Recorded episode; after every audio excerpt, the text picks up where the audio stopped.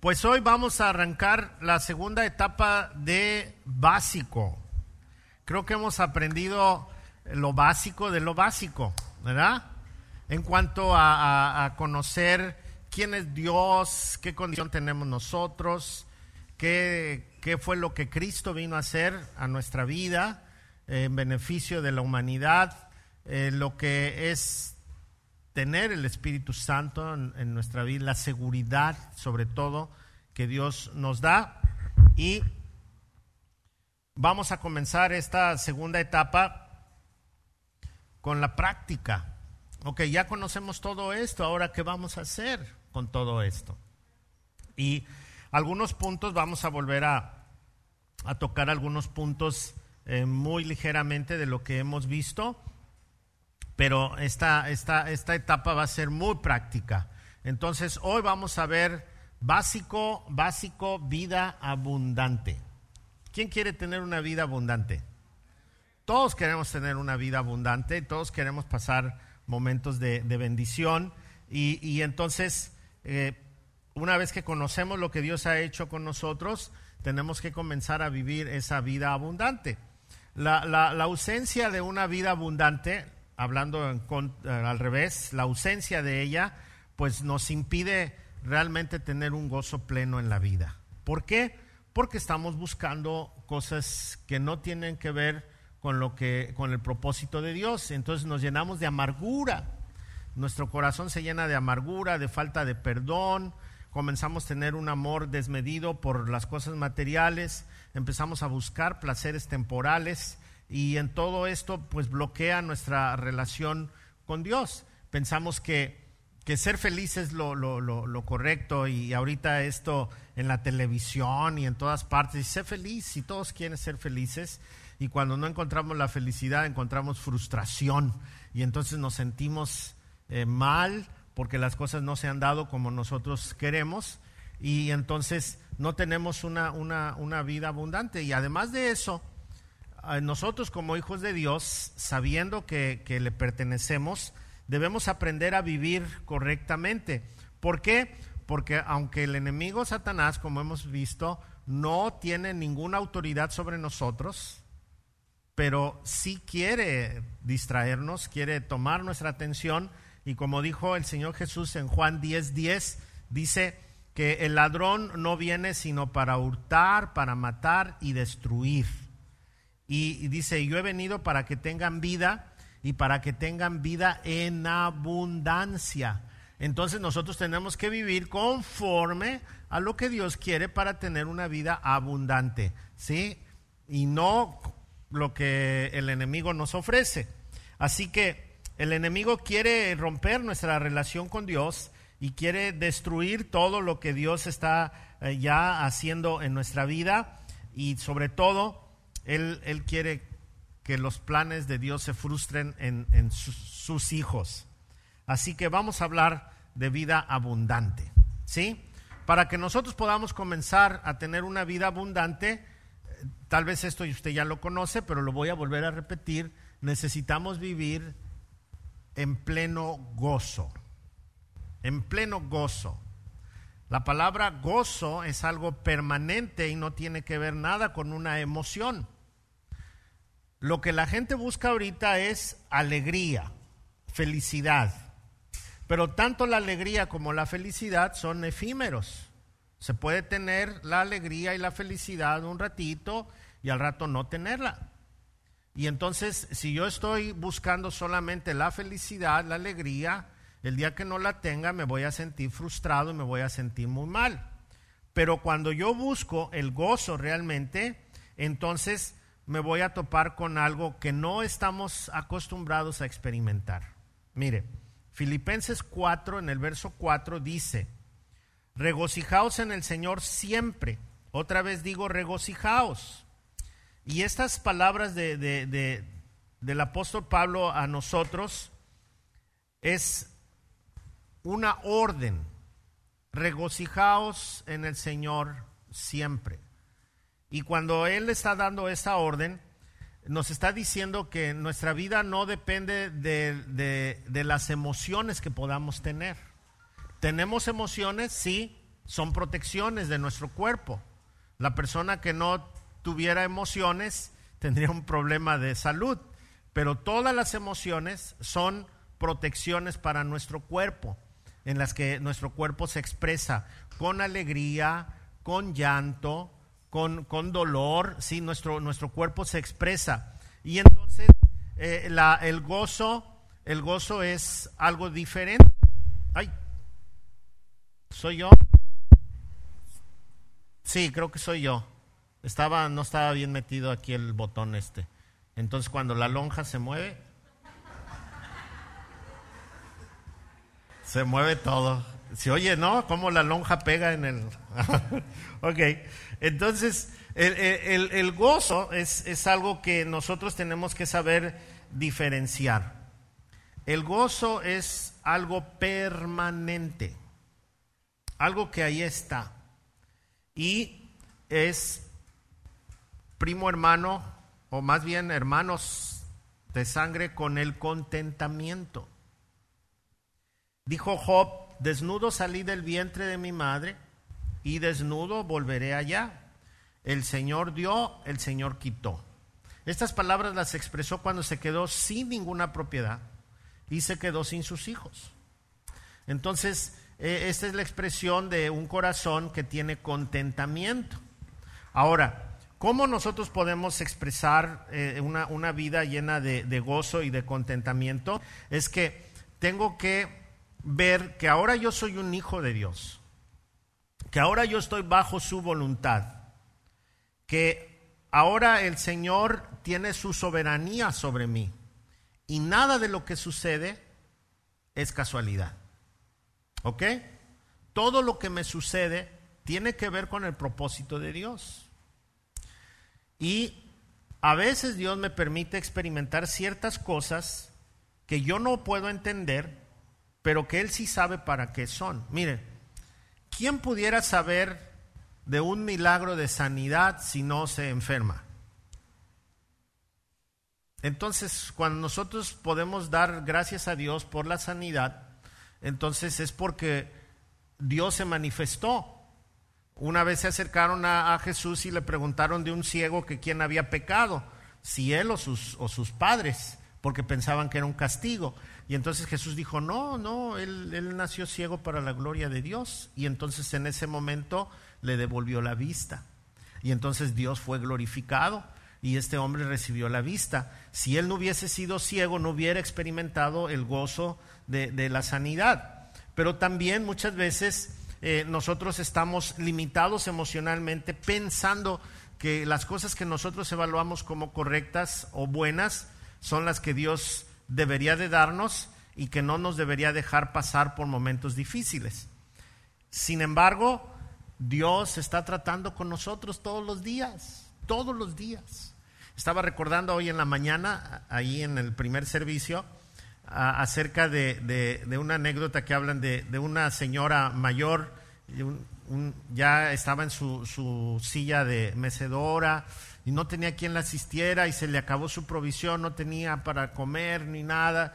Y entonces ella empezó a orar, Señor, mándame comida, yo estoy aquí, no, nadie se acuerda de mí. Por cierto, en las mañanas en la oración siempre me ponen que ore por los mayores que no tienen quien los asista o por los enfermos que están solitos. Y ahí oramos por ellos. Y entonces esta señora empezó a orar y dijo Señor mándame de comer entonces iban unos niños a la escuela y oyeron que la señora estaba diciendo mándame de comer y agarró uno y sacó su torta y se la aventó. ¡Pah! Y entonces la viejita dijo, gracias Dios. Y entonces el niño y su amiguito pasaban todos los días y les aventaban la torta. Y la viejita decía, gracias Señor. Y un día se acercó un señor y le dijo, ¿qué hacen? cállese. La viejita piensa que nosotros somos Dios.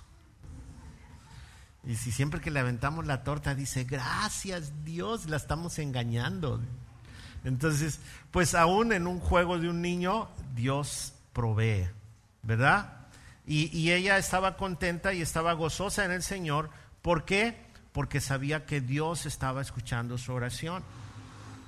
Entonces, el contentamiento y el gozo no dependen de la situación que yo me encuentre. depende de lo que Dios está haciendo conmigo. Y si yo estoy dentro de su voluntad, entonces yo puedo pasar momentos difíciles sin ningún problema.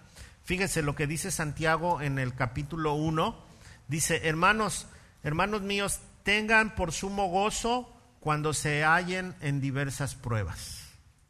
Entonces, nos debemos de sentir llenos de gozo cuando nos hallamos en pruebas. ¿Por qué? Porque Dios va a actuar en favor de nosotros. Así que cuando esté pasando por pruebas, dele gracias a Dios. Usted va a ver la gloria de Dios. Va a ver cómo Dios está actuando a su alrededor. A veces pensamos que se tarda mucho, pero es el tiempo de Él. Son los tiempos de Él nada más. Y entonces nosotros vamos a poder tener tranquilidad en los momentos más difíciles. Estaba platicando con un vecino y, me decía, ah, porque le pregunté, ¿no que te había ido para Estados Unidos? Y sí, dice, pues ya me regresé. Dice, la verdad me regresaron. Y este, ¿y qué tal? ¿Piensas volver? Me dijo, no, no, no pienso volver. Dice, pues mis parientes, pues sí, dice, tienen dinero y, y ahí la llevan. Dice, pero trabajan mucho. No, no paran. Dice. Y el problema, dice, es que compraron una casa carísima y hay que pagarla. Y compraron un coche carísimo y les gusta presumir su camionetota. Y se sienten los reyes porque andan en la camionetota o porque tienen la casota, pero tienen que trabajar toda la familia todo el día y, y dos trabajos y hacen extras y todo para pagar. Y los hijos están solos. Y los hijos nada más les proveen para que coman comida rápida ahí y, y al rato terminan delinquiendo también ellos sin, sin atención ni nada. Y, y, todo por dar una cara que no, que pueden tener, pero a cambio de qué. Y dijo él, yo mejor me quedo aquí. Dice, ya me di cuenta que aquí trabajando y echándole ganas, también sale uno adelante. Dice, claro que allá es muy rápido, pero, pero aquí estoy bien. Le dije, qué bueno que piensas así. Qué bueno que tu corazón está bien centrado. Eh, por cierto, le falta poquito para ser cristiano a este muchacho, ¿no? Como, como, como dijo Jesús, a este ya casi, ¿no? Entonces, él, él está contento y ya está trabajando y todo y dice, yo no quiero pagar ese precio. A veces somos así. No, no confiamos, claro, no estoy diciendo que es malo tener una casota, una camionetota, ¿no?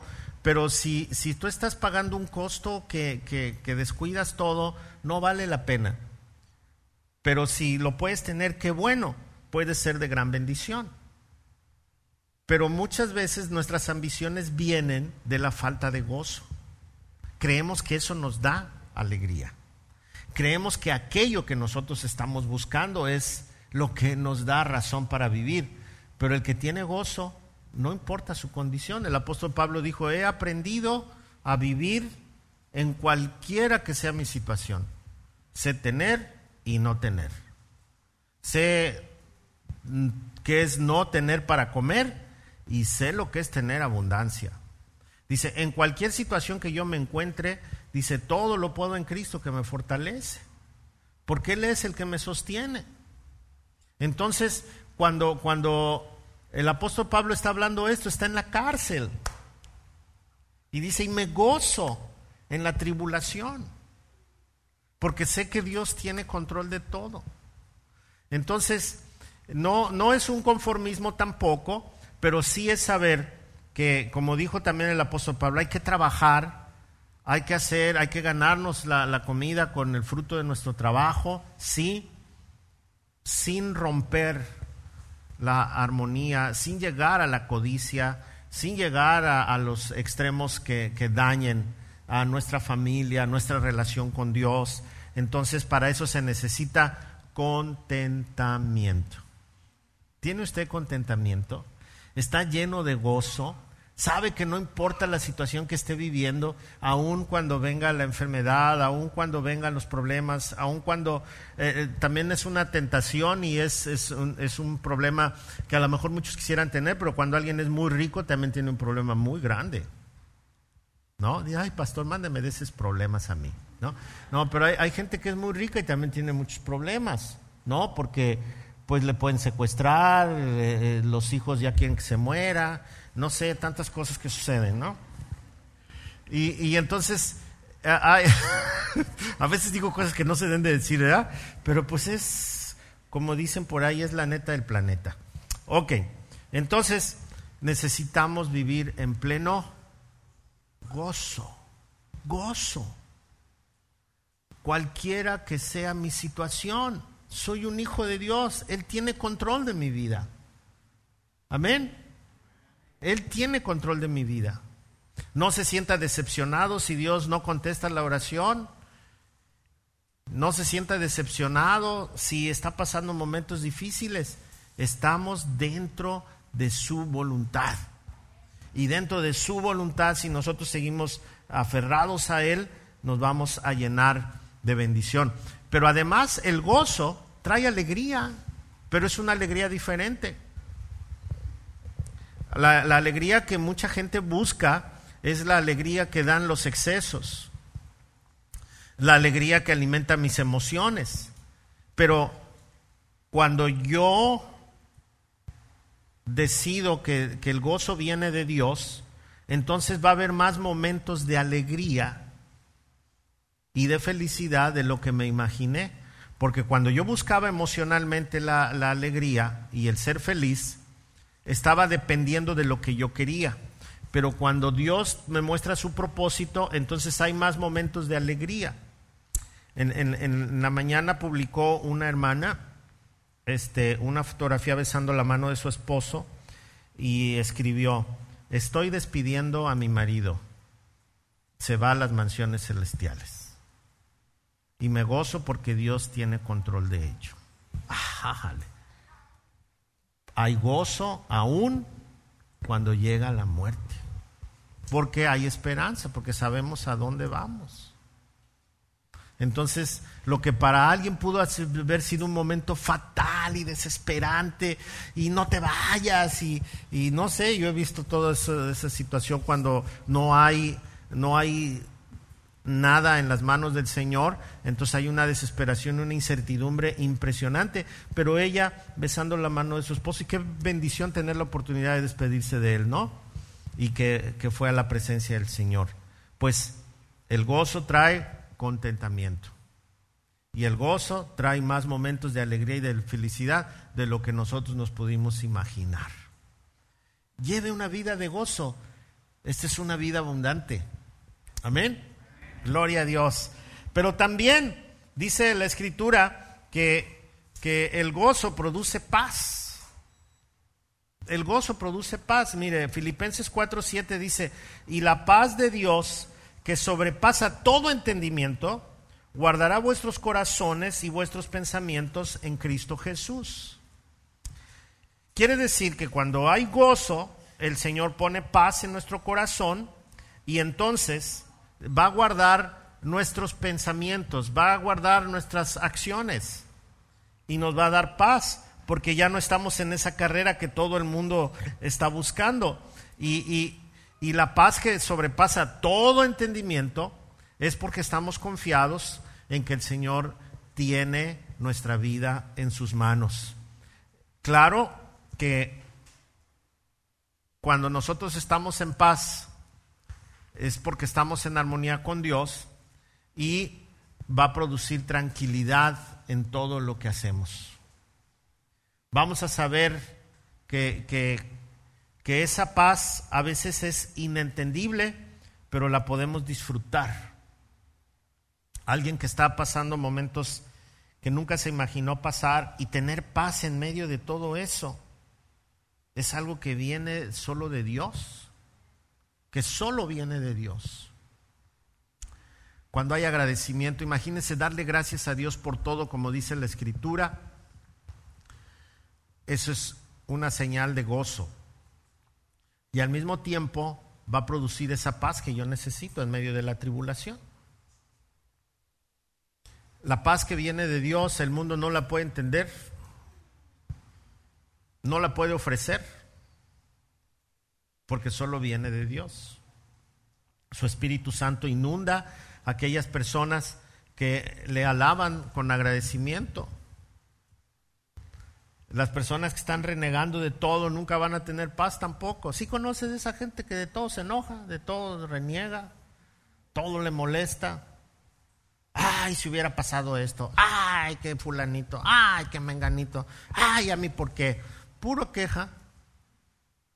Pero la persona que es agradecida en todo, pues siente esa paz que viene de Dios y sabe que Dios está en control de todo. ¿Usted tiene paz en su corazón? ¿Está amargadito o no? ¿Sí? ¿O no está amargadito? Los amargados no tienen paz. Están amargados. Y una persona amargada no puede ser bendición para otro. Pues si no es bendición ni para sí mismo. Está amargado. Así que hermanos, aprendamos a darle gracias a Dios por todo, llenarnos de gozo por lo que suceda, no importa la situación en que me encuentre, y entonces Dios me va a dar paz en medio de cualquier situación. Pero además de eso nos da seguridad. Entonces, el gozo me produce paz y la paz me da seguridad. Ok, Romanos 8:38 dice, y estoy convencido, esto lo vimos apenas, dice, y estoy convencido que nada podrá jamás separarnos del amor de Dios, ni la muerte, ni la vida, ni ángeles, ni demonios, ni nuestros temores de hoy, ni nuestras preocupaciones de mañana, ni siquiera los poderes del infierno pueden separarnos del amor de Dios. Entonces yo puedo tener seguridad de que Dios está en, en control de mi vida, que eh, Satanás, aunque me ponga ahí las, las, las tentaciones, no tiene autoridad y yo puedo vivir tranquilo. Puedo tener seguridad de que Dios está obrando en mi vida, de que Dios está guardando todo mi ser, de que nadie puede dañarme. Por eso, a diferencia de una persona sin Cristo, nosotros podemos tener esa seguridad, pase lo que pase. ¿Le da miedo la vacuna.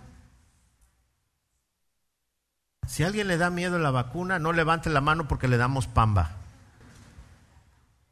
Mi seguridad no está en la vacuna, pero es una provisión, es una provisión. Mire, si se va a morir, cuando le pongan la vacuna, se va a morir. Y si se va a morir sin la vacuna, se va a morir. Le voy a decir cómo trabaja esto. Y digo la vacuna porque ayer se va, antier, o qué día, el viernes, mi esposa se, se vacunó y mi mamá también. ¿Fue el viernes? El jueves, el jueves. El jueves y se vacunaron, órale. Y este, y mire, vacunaron aquí en Ixtapa a las personas que no se habían vacunado en la primera etapa de los 60.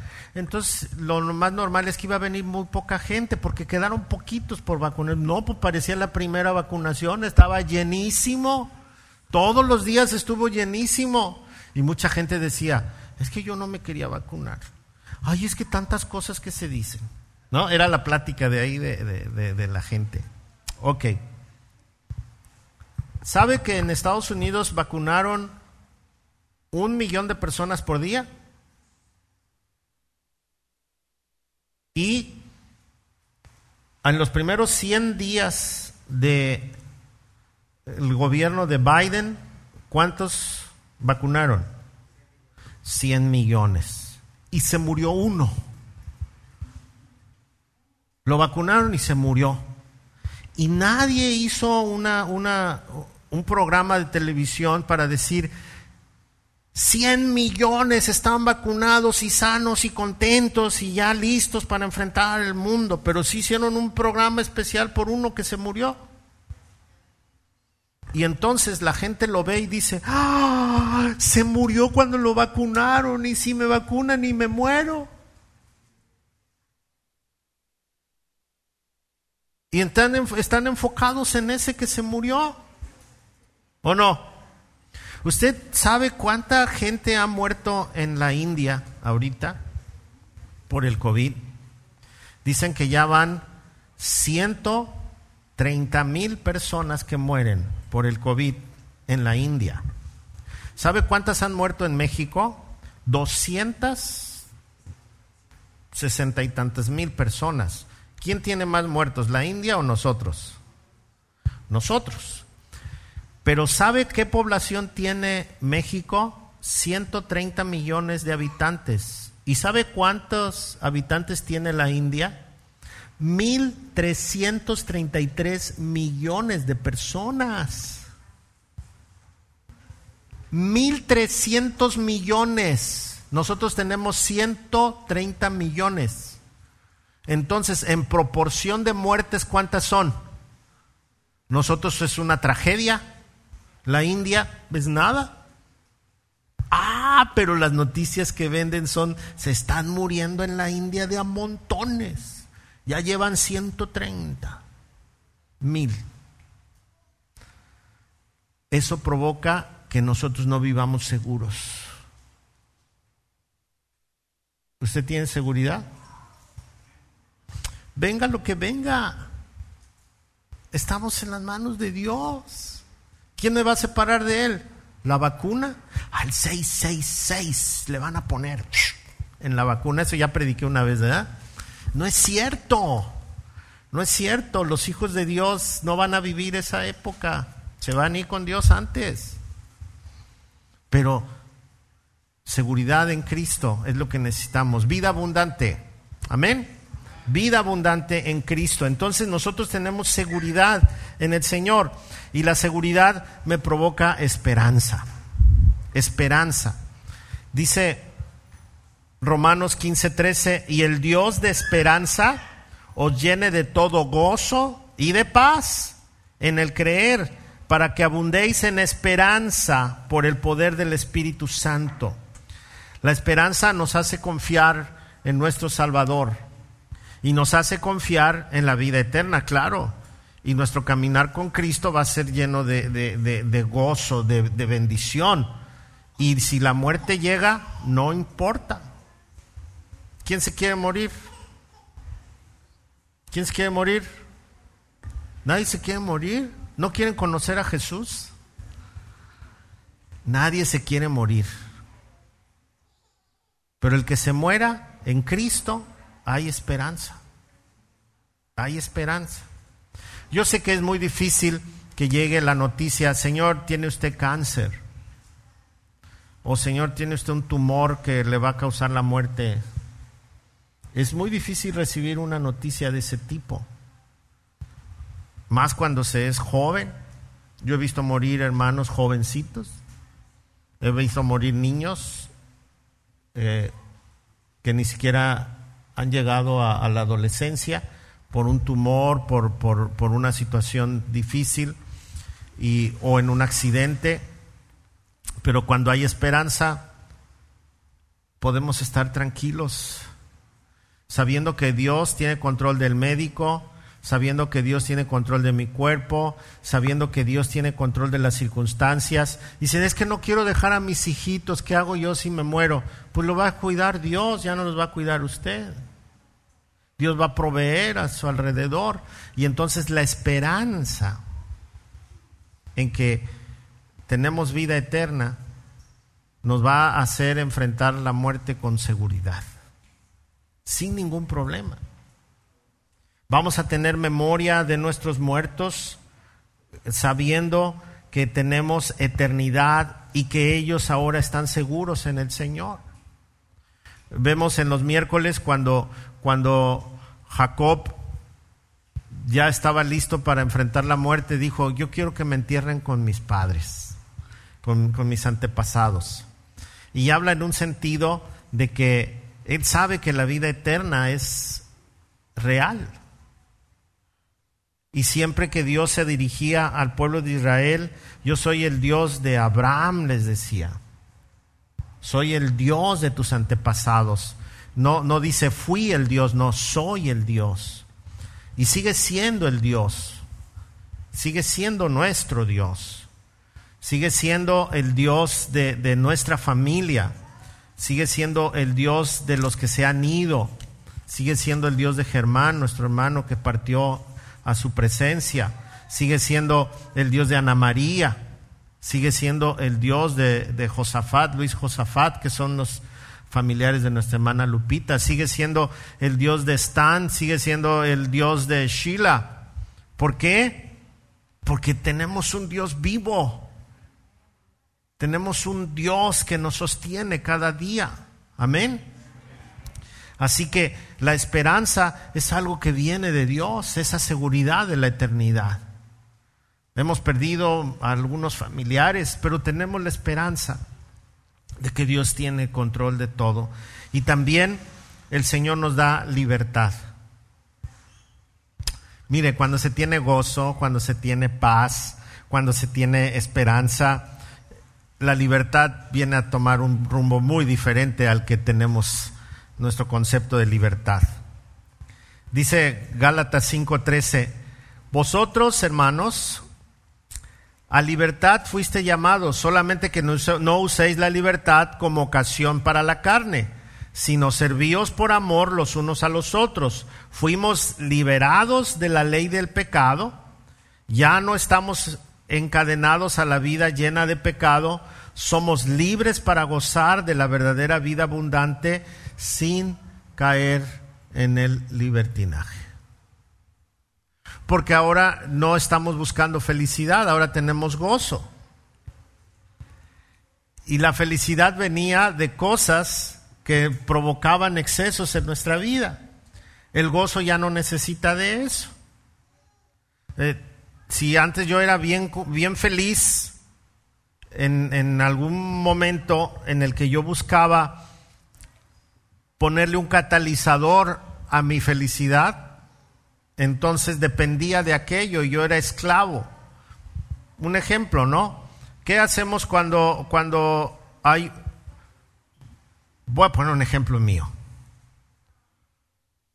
Yo no todo el tiempo he sido eh, cristiano. Cuando nació, cuando crecieron nuestros hijos, pues hacíamos las fiestas normales, ¿no? Cuando bauticé a Marco, compré botellas de alcohol hasta donde pude, donde me alcanzó el dinero, porque quería quedarme bien con, con, mis amigos del trabajo, con, con, la familia y todo, y entre más alcohol les daba, pues mejor hablaban de mí. Y si el alcohol que les daba era fino, entonces más contento se ponía el asunto, ¿no? Y, y siempre que había una fiesta, por muy religiosa que fuera, pues nos poníamos hasta atrás. Entonces, si había buen vino y había mucho, estuvo buena la fiesta. ¿No? Es un catalizador para que todavía haya más alegría. Entonces baila uno con más auge. Y, hasta canta uno, aunque se echen a correr los perros, ¿no? Y, y ya cuando está uno haciendo desfiguros, ya está uno bien contento. Ahora, y de repente te invitan a una fiesta donde no hay pisto. Y dices, ¿qué pasó? Qué aburrido. Fuimos a una fiesta y un tío me dijo, ya me voy, de aquí ni toma nadie. Y se fue. Ya estaba desesperado. Pero, ¿por qué? Porque eso era un catalizador que hacía que mi alegría aumentara. Pero cuando Dios está en nosotros, estamos liberados de esos catalizadores. Porque entonces mi alegría viene de quién soy. No necesito un catalizador. Ahora me gozo y puedo cantar y los perros van a seguir corriendo, van a huir, pero sin catalizador. soy libre. Amén. Soy libre. Y, y, también todo lo que yo haga con esa libertad no religiosa también, porque también la religión nos ha atado tanto nos ha amarrado y creemos que por las cosas religiosas que hacemos ya, ya tenemos nosotros eh, un lugar en el cielo y lo único que hacen es atarnos también a ese tipo de esclavitud. Ay, la, la esclavitud religiosa. ¿Usted se ha sentido esclavizado por la religión? Si no haces esto, si no haces aquello, si no haces el otro, ah, nos, nos ahoga. Hace rato estábamos platicando de un pastor que dio una conferencia y le decía yo al hermano, ay, este pastor, ¿cómo me ayudó cuando estábamos rompiendo los esquemas en la iglesia? Eh, porque, como les he dicho, de repente me quité la corbata y hice más informales los cultos y pues toda la gente se enojó conmigo, los, los bautistas. Dejamos de cantar himnos antiguos, algunos todavía los cantamos, hoy vamos a cantar uno, pero, pero fuimos cambiando despacio y no, pues ya me crucificaban. Y entonces yo decía, dime dónde dice la Biblia que tengo que usar corbata y me la pongo. ¿O no? Pero eso es una esclavitud. Dime dónde dice la Biblia que un sacerdote debe de usar toga. ¿Dónde? No hay. Y mucho menos de colores y que es, tiene simbolismos. Y dice la Biblia que pues ayuda, pero no da seguridad.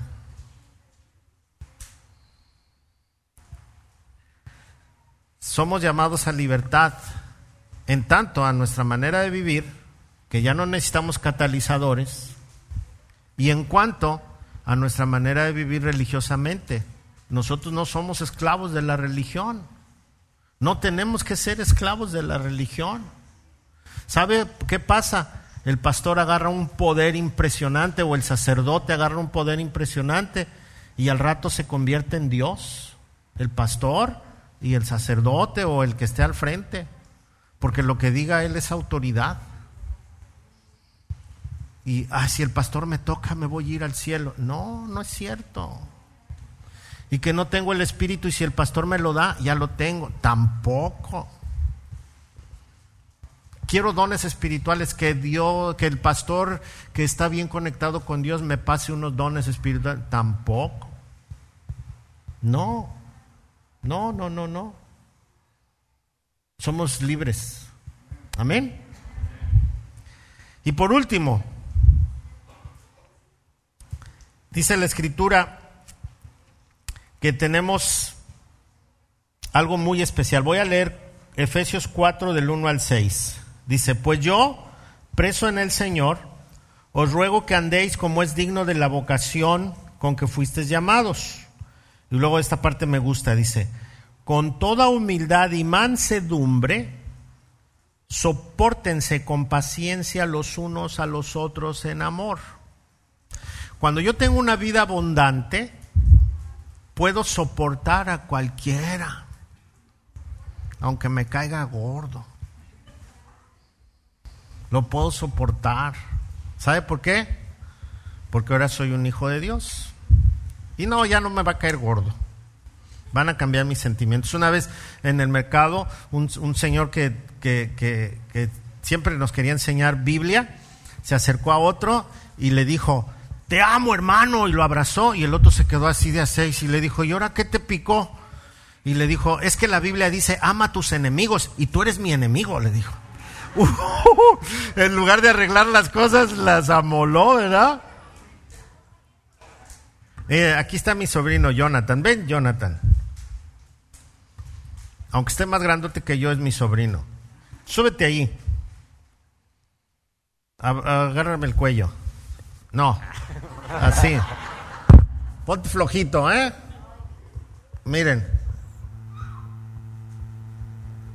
Él no puede hacer esto conmigo. Porque no me dejo. No. está bien, está bien, gracias. ¿Vieron lo que hice?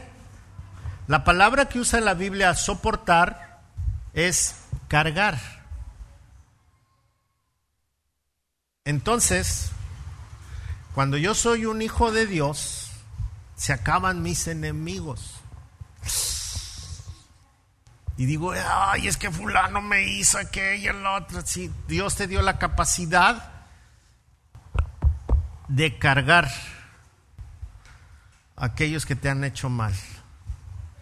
Jesús dijo, si alguien te hizo un mal y te pide ir una milla con, contigo, ve dos, dice.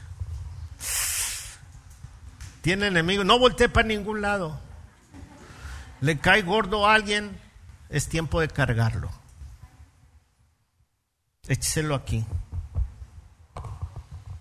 y entonces nuestro Dios de paz nos va a dar fortaleza. Ore por esa persona, bendígalo. Dice con humildad y con mansedumbre. Dice porque fuimos llamados por un mismo Dios, porque fuimos llamados por el mismo Salvador. El que me amó a mí para salvarme, ama al que me está causando males. Y espera que un día también venga a los pies de Jesús.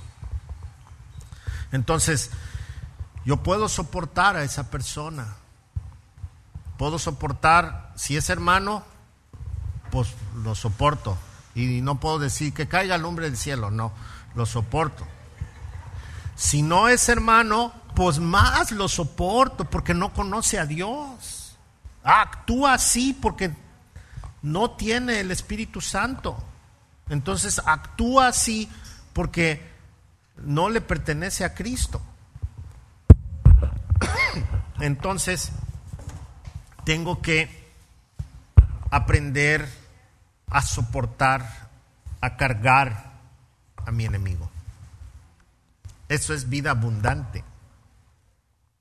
De lo contrario voy a estar amargado y me van a doler sus triunfos y me va a doler más las cosas que hace contra mí.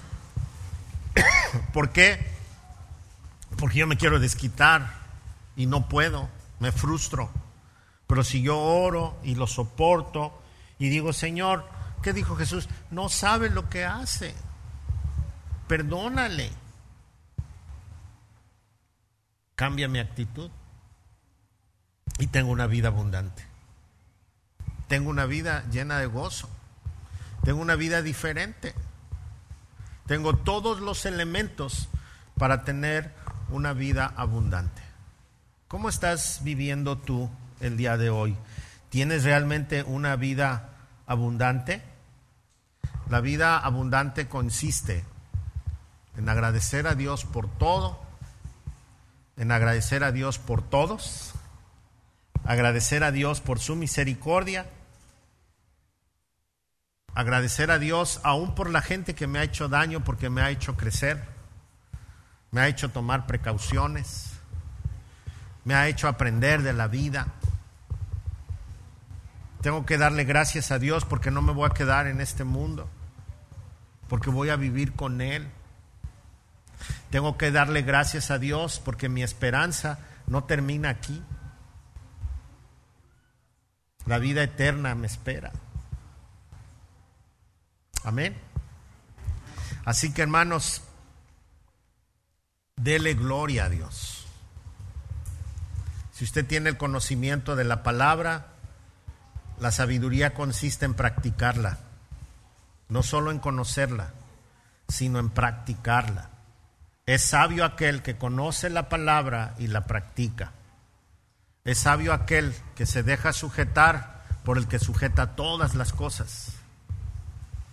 Es sabio aquel que sabe que cuando actúa comete errores, pero que cuando manda el que no comete errores es el que dirige mi vida, entonces es sabio caminar en los pasos de él. Amén. Vida la vida, viva la vida abundante. No se consuma en la amargura, no se consuma en el dolor, no se consuma en la frustración, no se consuma en lo que no tiene y no se consuma en lo que tiene porque siente que se lo roban. No, viva la vida abundante, llena de gozo, llena de paz, de esperanza, llena de amor y, y de amor en todo sentido a nuestros enemigos. Lleve esa vida de libertad. Eso es vida abundante, sin catalizadores. Que sea usted mismo Amén. Denle un aplauso al Señor que Él nos da ese tipo de vida.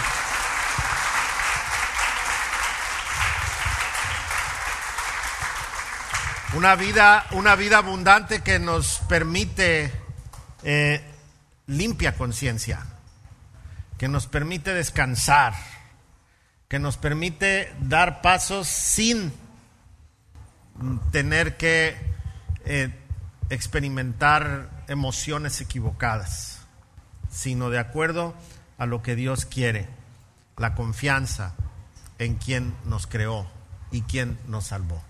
Vamos a orar, vamos a darle gracias a Dios. Padre, te damos muchas gracias por este tiempo de, de meditación en tu palabra. Gracias por tu amor. Gracias Señor por la esperanza que pones en nuestro corazón, porque nos has llamado a libertad, porque Señor, esa seguridad que tenemos en ti no fue adquirida por nosotros, sino por Cristo Jesús en la cruz. Y gracias porque tu Espíritu nos da paz y gozo. Te alabamos Dios. Siga orando. Si alguien aquí no está viviendo la vida abundante, Jesús la ofrece el día de hoy. Él eh, está buscándote para que tengas vida abundante. Ni las drogas, ni el sexo, ni las amistades, ni las propiedades, ni el dinero te van a dar vida abundante. Solo Jesús te puede dar vida abundante. Arrepiéntete de tus pecados y Jesús te está esperando. Dile que necesitas depender de Él. Entrégate a sus brazos. Cree que Él pagó por tus pecados y cree que Él tiene vida eterna para ti. Ríndete ante Él y renuncia a tu manera de vivir y hoy Dios va a hacer de ti una nueva persona. Te alabamos, Señor. Gracias por tu amor en Cristo Jesús. Amén.